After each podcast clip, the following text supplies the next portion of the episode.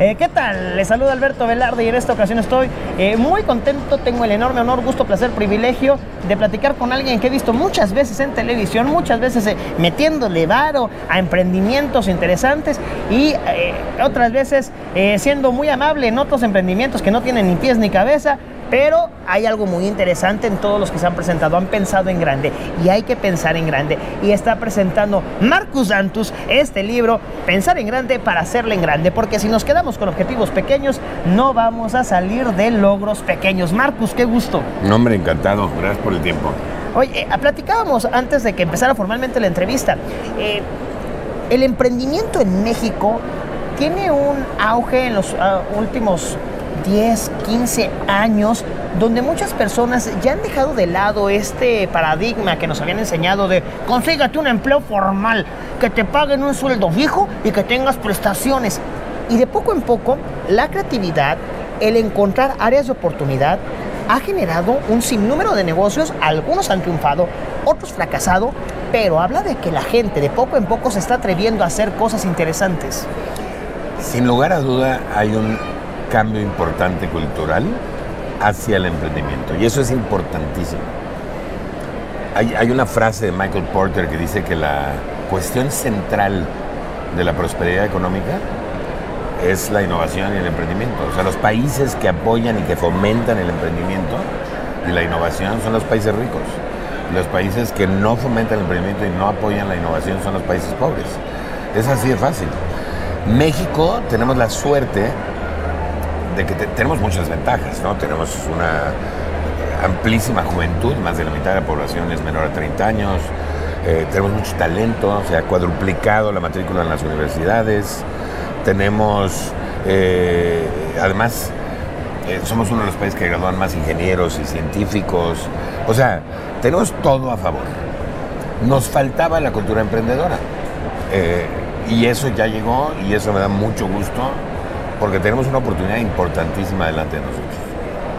Ahora bien, empezamos a emprender, pero la mayoría de las personas cuando generamos un emprendimiento lo hacemos de una forma empírica, porque no se nos enseña académicamente hablando cómo llevar un negocio. Lo vemos en los planes de estudios de, las, este, de la educación básica, la educación media, hasta la educación superior, es cuando, dependiendo casi casi en la universidad que te toque o en la universidad que alcanza a pagar, es donde te pueden encargar. o la carrera. Porque también, y, es que a veces independientemente de la carrera, porque, por ejemplo, yo estudié ciencias de la comunicación, porque no sé leer trípticos de universidades, básicamente. Eh, pero no es lo mismo ciencias de la comunicación en una universidad que en otra. Las visiones. Yo estudié ciencias de la comunicación. Bien. O sea, sí hay comunicólogos exitosos. ¿Ya ves? Ay, Dios mío, Dios. Qué cosa. el tríptico era El tríptico sirve, funciona.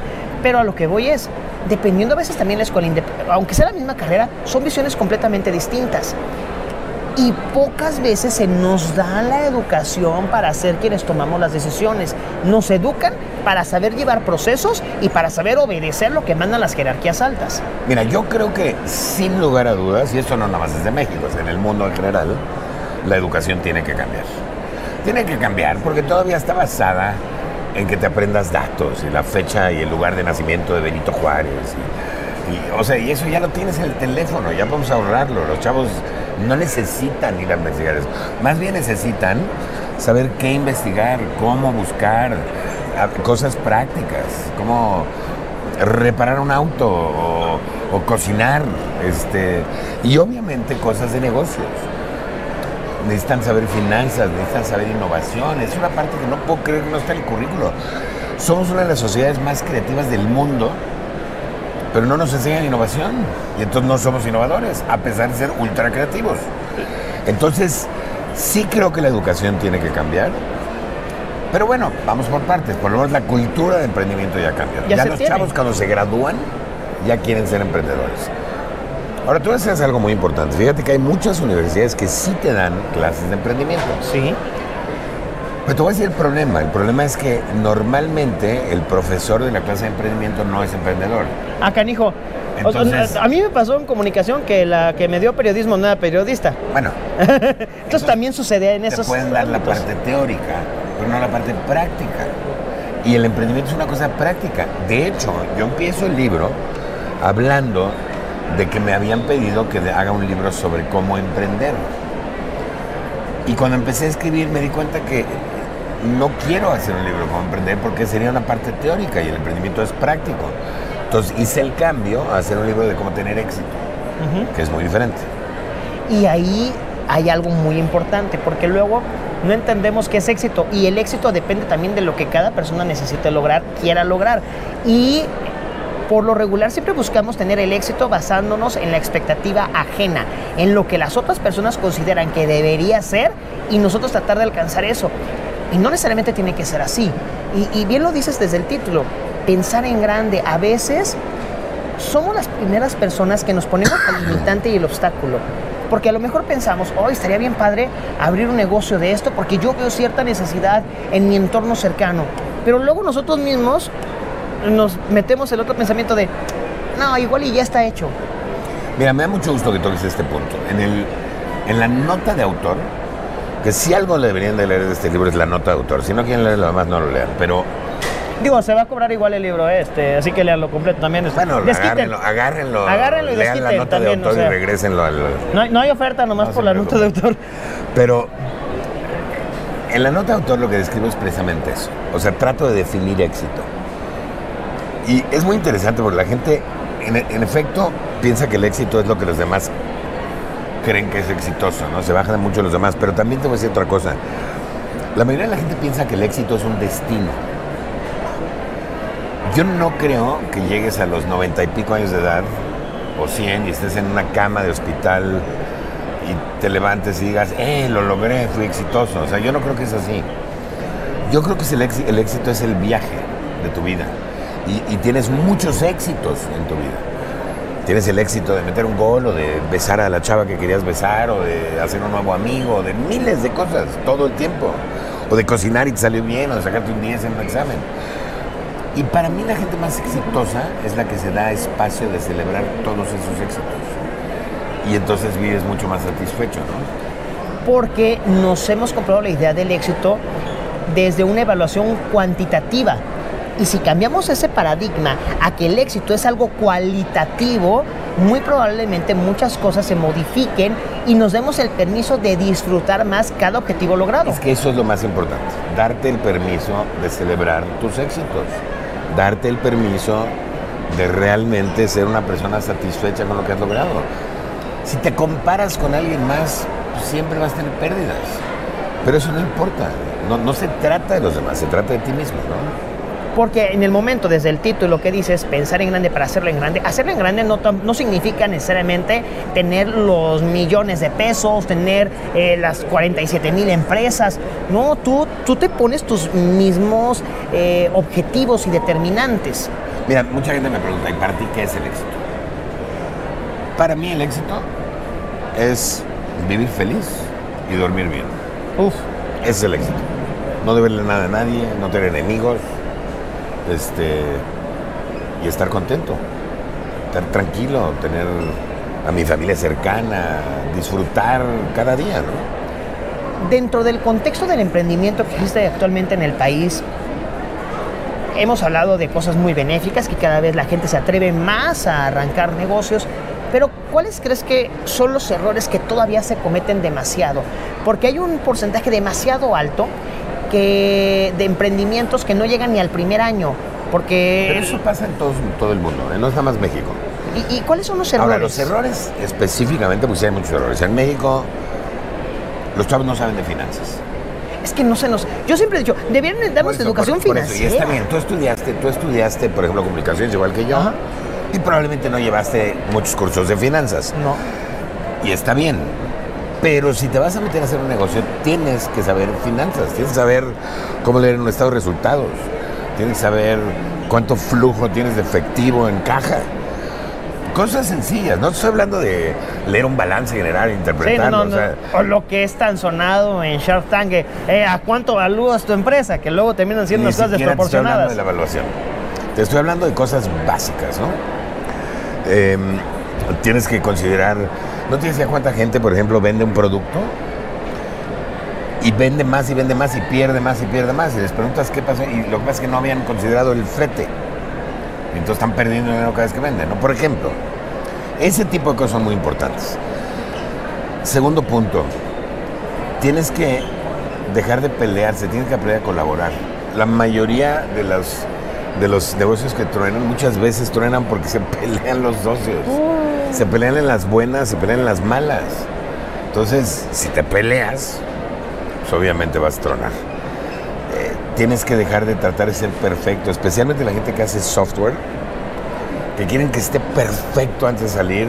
Acuérdense, hay empresas como Microsoft, Apple, son las empresas más grandes del mundo y sacan software y lo reparan en la siguiente versión, tranquilo. No tienes que repararlo en esta. Tienes que realmente tratar de resolver un problema, una necesidad. Tienes que hacerlo diferenciado. La mayoría de los negocios en México no crecen porque son igualitos a los otros, porque no se diferencian. Una tiendita de abarrotes idéntica a la otra, un puesto de hot dogs igualito al otro, una tintorería es igual a la otra. Si enseñamos a diferenciar sus negocios a esa gente, van a crecer mucho más sobre todo ofrecer algo que otros no ofrezcan para así que la gente voltee a verte. Y entonces la pregunta es ¿qué? Y la respuesta es pregúntale a tu cliente. Que a veces sucede también, y no sé, tal vez sea otro error. Lo he visto en algunos de los emprendimientos de Short Tank y, hay una parte en el libro, porque hablamos de varias características que debe tener una persona para poder lograr el objetivo que se propone. Hablas, por ejemplo, aquí del enfoque y a veces se desenfoca la gente en muchos aspectos. Uno de los más importantes es que terminan generando negocios de lo que a mí me gustaría que existiera y no de una necesidad real que se tenga que satisfacer. Y ahí también se nos va tiempo, dinero y esfuerzo y bastante depresión de que no se logra el negocio como yo lo tenía pensado. Bueno, es mucho más difícil generar una necesidad que atender una necesidad. Mucho más difícil. Eh, y luego además, si lo haces sin diferenciación, es casi imposible. Porque imagínate hacer algo que la gente no necesita, pero además es igual a los demás, ¿no? Entonces, pues no, hay manera de que ganes una batalla así. No, pues ¿de, dónde sacas? Por eso es muy importante. En, en, el libro hay varias características que deben tener. Por ejemplo, valentía y audacia. Siempre se dice un emprendedor, una emprendedora es una persona valiente porque está arriesgando. Enfrentando sus miedos. Exacto. Y sobre todo enfrentando las envidias de otras personas, porque en el momento en el que tengas algo de éxito. Uno de los miedos, el que dirán, ¿no? Sí, o sea, ay, es que dejó, ay, es que Juanita ya, casi ni atiende a los niños por andar en su negocio. Y no necesariamente tiene que ser así. Hablamos del propósito, saber qué es lo que quieres lograr, la planeación, el proceso, la estrategia, la, la innovación, qué es de diferente, qué hay de nuevo, qué, el enfoque, la resiliencia. Lo de la resiliencia es muy importante porque nos van a tocar muchos golpes, bastantes. Ningún emprendimiento es un valle de flores y con el arco iris. La bronca es que tampoco nos enseñan a equivocarnos. Pero la resiliencia es un arma de doble filo. ¿eh? Mm. Por un lado, tenemos que aprender a ser resilientes y aguantar los golpes y sobrepasar los obstáculos, pero por otro lado, no podemos ser tercos y no entender que ya se acabó, ¿no? O sea, también hay que saber rendirse. Y también ahí, digo, todos estos conceptos se juntan, se combinan, no son eh, excluyentes uno del otro. Ahí también eh, va el enfoque. Eh, vaya, se necesitan muchas características y todas las podemos tener. A lo mejor hay quien tiene alguna más que otra. El libro, el libro se trata de eso, se trata de que no importa qué tan desarrollada tengas esta habilidad, trae inclusive unos ejercicios al final para que la desarrolles más cualquiera puede desarrollar estas habilidades si te enfocas. Y es simplemente dedicarle tiempo, leerlo, preguntarte, cuestionarte. Va a ser un libro bastante confrontativo para muchas personas. ¿Por porque, qué? porque se van a encontrar con aspectos que no consideraban al momento de echar a andar una idea o echar a andar un emprendimiento. Porque, insisto, a veces emprendemos a la ahí se va. Sí, pero eso, mira, te voy a decir una cosa. Desde el 2006 hay una metodología que se llama Lean Startup, que ya se aplica en todo el mundo, que es la manera más correcta de emprender. Nunca había habido una manera de cómo empezar un negocio. O sea, cuando Harvard hace la, carrera de administración de empresas y la maestría de administración de empresas, se enfoca en cómo administrar una empresa, pero no te enseñan a arrancar un negocio. Fue en 2006 que Eric Ries crea un libro en donde pone una metodología de cómo arrancar un negocio. ¿Y de qué se trata? Se trata simplemente, si lo quieren de una manera muy sencilla, si quieren ahorrar el libro, es que pongas al cliente al principio del proceso. Que no te pongas a hacer algo sin haber validado que la gente lo va a comprar o lo va a necesitar. Y entonces, ese es el chiste. Fíjate, yo conozco una persona que, que tiene ciertas habilidades para la artesanía. Entonces empezó a hacer alcancías y dijo, es que mis alcancías son hermosas, son muy bonitas. La gente se va a desvivir por comprarme una alcancía. Vendió cero. Es que tú te enamoras de tu producto, pero el chiste es preguntarle a la gente, ¿lo comprarías? ¿Cuánto pagarías? Si no lo comprarías, ¿por qué no lo comprarías? Que todavía es más importante, ¿no? Y aprender de eso y ajustar. Eh, por último, ¿cómo disfruto Shark Tank? O sea, es de mis realities favoritos, Marcus Antus. Es o sea, divertido, ¿no? Es muy divertido. Sobre todo cuando llegan y hacen unas evaluaciones impresionantes. Por- de aquí mi pregunta. eh, eh, ¿cómo, ¿Cómo se evalúa una empresa? Porque se me hace increíble que haya bastantes proyectos que llegan al programa que son ideas interesantes, pero que luego eh, muy seguras, muy seguros de sí, les ven a los ojos a todos los sharks, a todas las sharks y de, sí, este, por eso estoy pidiendo 2 millones eh, de pesos por el 5% de mi empresa. Eh, el año pasado vendí este, 75 mil pesos y el antepasado no vendí nada. Mira, te voy, te voy a contestar de una manera en que va a generar algo de, Polémica. de polémica. Pero, Uf. a ver, número uno, si un negocio no vende nada, o sea, es un negocio nuevo que apenas va a arrancar, es muy difícil realmente hacer una evaluación, porque la evaluación está basada en un Excel, con las proyecciones que el emprendedor dice que va a tener. Pero si yo agarro ese Excel y lo cambio, le cambio las proyecciones por completo. Entonces es difícil, no es, no es muy fácil. Si un negocio ya vende, normalmente se evalúan a un múltiplo de EBITDA o de ventas, o sea, de utilidades o de ventas. Y depende el múltiplo del negocio en el que está y qué tan explosivo es y del país en el que está y riesgo y muchas cosas. La realidad es que, por lo menos en mi caso, yo te creo la evaluación que me convenzas de creerte. Es decir, si eres un muy buen vendedor y me doy cuenta que eres un muy buen empre- emprendedor y que tienes realmente una idea muy clara y que evalúas este negocio en tanto porque tienes un camino perfectamente alineado para crecer, te acepto una evaluación más alta. Yo he invertido en empresas donde me he quedado con menos del 1%, con un buen dinero, porque confío en el emprendedor. Ahora, también he invertido en empresas donde el emprendedor valúa, subvalúa su empresa, ¿no? este, siempre trato de ser justo, porque no, no puedes comerte la empresa del emprendedor. El emprendedor no puede volverse em- empleado de su empresa, porque entonces pierde la motivación. Y eso es lo que mucha gente hace, ¿no? La gente que te dice, no, pues te compro el 50%, está matando el negocio. Pero yo sí creo que muchas veces es muy subjetiva esa evaluación. Es depende qué tanto te creo que vas a crecer. No es, no es, digamos que no es una ciencia, es más un arte. Y, más una intuición, ¿no? Una, una percepción.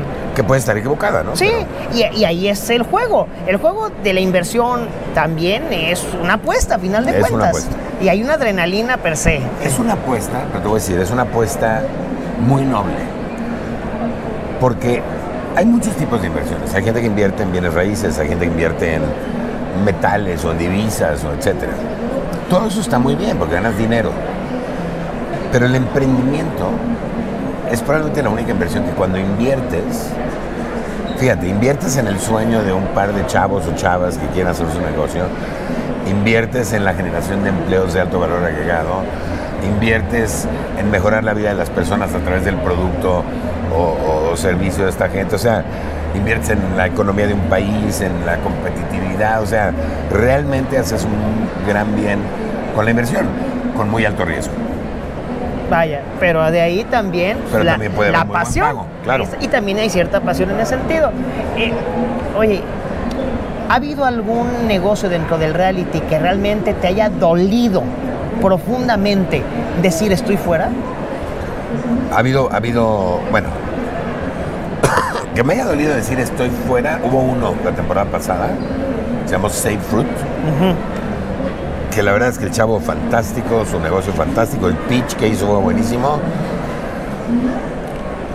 Pero a veces tienes o un conflicto de interés o tienes que saber más y no te alcanza el programa para realmente saber si eso va a funcionar o no. Pero me dolió mucho porque era un muy buen chavo con un muy buen proyecto. Este, hay algunos en donde no he estado yo, Que dijiste, ¡ay, me hubieran "Híjole, me llamado! encantado, ¿no? ¡Ay! Y hay otros en donde he estado yo y me los ganan y también me mucho Sí, me vi, sí, sí he visto, sí he visto. Sí se enojan, ¿verdad? No, no se o sea, se, se- se ve como que en el momento así es como de, ¡uy, me lo ganaste! Bueno, es una competencia. Sí, es, al final de cuentas es eso. Marcus Dantus, muchas gracias. En serio, qué gusto platicar. Y vayan ustedes a la- su librería favorita, Pensar en Grande para hacerlo en grande. Créanme que es un libro que les va a ayudar muchísimo si quieren emprender, si tienen la idea de echar a andar un negocio, si ya lo tienen para reestructurar, hacer un corte de caja, hacer conciencia de lo bueno y de lo malo que se ha hecho. Marcus, qué gusto. No, hombre, encantado. Gracias saludos a todos. Gracias.